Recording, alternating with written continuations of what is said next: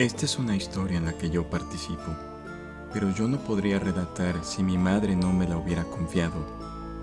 Yo era un bebé recién nacido y mis padres eran una pareja joven, con una estructura muy tradicional en la que mi papá salía a trabajar y era el sostén de la casa, mientras mi madre se quedaba en el hogar cuidándome. El empleo de mi padre lo obligaba a viajar ocasionalmente y a veces nos llevaba con él, pero en otras ocasiones iba solo y nos dejaba en casa. El departamento en el que vivíamos entonces era un lugar pequeño, pero acogedor. Yo no tengo recuerdos de este lugar, pero las anécdotas de mis padres y algunas fotografías han ayudado a que yo pueda imaginármelo mejor. Lo cierto es que vivimos poco tiempo ahí y esta experiencia influyó en que mis padres decidieran mudarse. Un día común y corriente, llamaron a la puerta. Se trataba de una mujer, no mucho mayor a mi mamá, con un niño pequeño, de unos cuatro o cinco años. Se presentó con mi madre y le dijo que vivían en otro de los departamentos.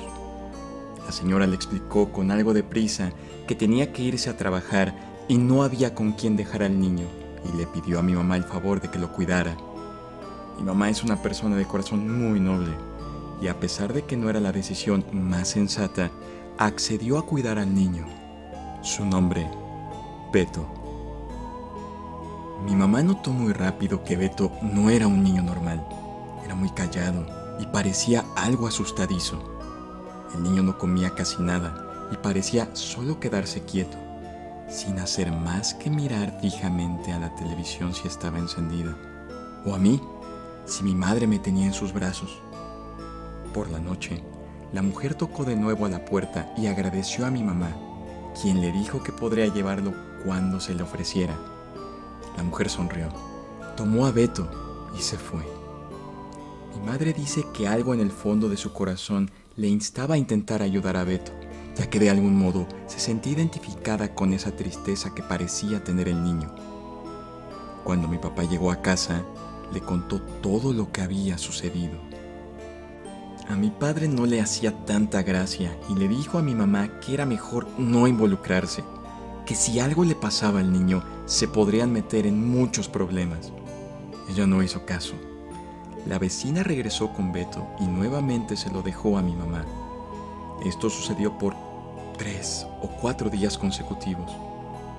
El tercer día que dejaron a Beto, mi mamá notaba que el niño usaba siempre la misma ropa y parecía que no lo habían bañado.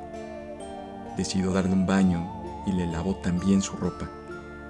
Beto seguía en ese estado como de shock, apenas respondiendo con un sí y no a casi todas las preguntas, además de su extraña fijación en mí. Mi padre había tenido que salir de viaje de trabajo y mi mamá se quedaría sola conmigo y bueno, aparentemente también con Beto. En lo que sería el cuarto día que traían a Beto, mi mamá quiso hablar con la vecina, explicándole que no podía desatender al niño y que ella le había lavado la ropa, que quizá le podía dar acceso a su departamento para ponerle otra ropa al niño. La mujer parecía no poner atención a lo que decía mi madre y partió dejando a Beto nuevamente con nosotros. Mi mamá sintió que la mujer estaba abusando y decidió hablar con el niño para obtener más información, sacarle la sopa como ella dice. Usándome como mecanismo para acercarse a Beto, comenzó a hacerle preguntas.